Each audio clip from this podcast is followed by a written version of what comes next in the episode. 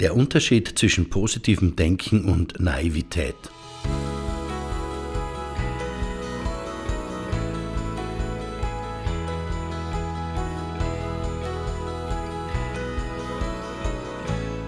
Wenn jemand zum ersten Mal mit positivem Denken konfrontiert wird, entsteht oft der Eindruck, dass man ab sofort alles und jeden großartig finden müsse und dass alles einfach und sicher wäre.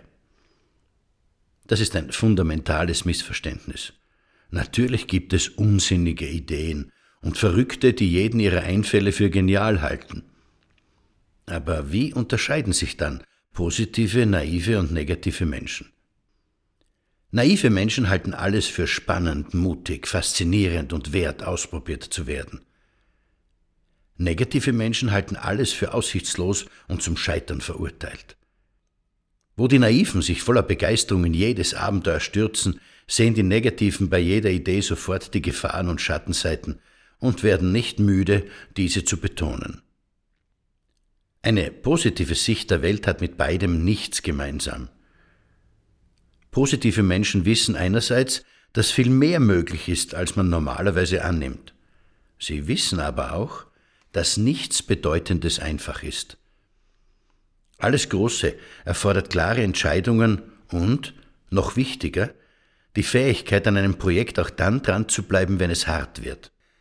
Schwierigkeiten werden von Anfang an erwartet, aber sie werden als zu lösende Herausforderung betrachtet und nicht als Stoppsignale.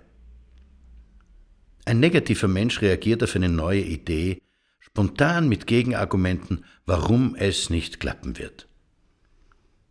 Bevor die möglichen Chancen auch nur ansatzweise klar sind, haben negative Menschen schon ganze Listen von Gegenargumenten parat. Wie gehen Sie als Chef mit solchen Mitarbeitern oder Kollegen um? Betrachten Sie die Gegenargumente als Randbedingungen, die berücksichtigt werden müssen. Schieben Sie diese Berücksichtigung aber so lange auf, bis Sie sicher sind, dass die Argumente, die für die Sache sprechen, so stark sind, dass es sich lohnt, sich mit den Rahmenbedingungen auseinanderzusetzen. Neue Ideen sind zumeist zarte Pflänzchen, die schnell zertreten sind. Sie brauchen speziell am Anfang, in den ersten Minuten, Stunden und Tagen ihrer Existenz, Schutz vor den rücksichtslosen Bemerkungen negativer Menschen.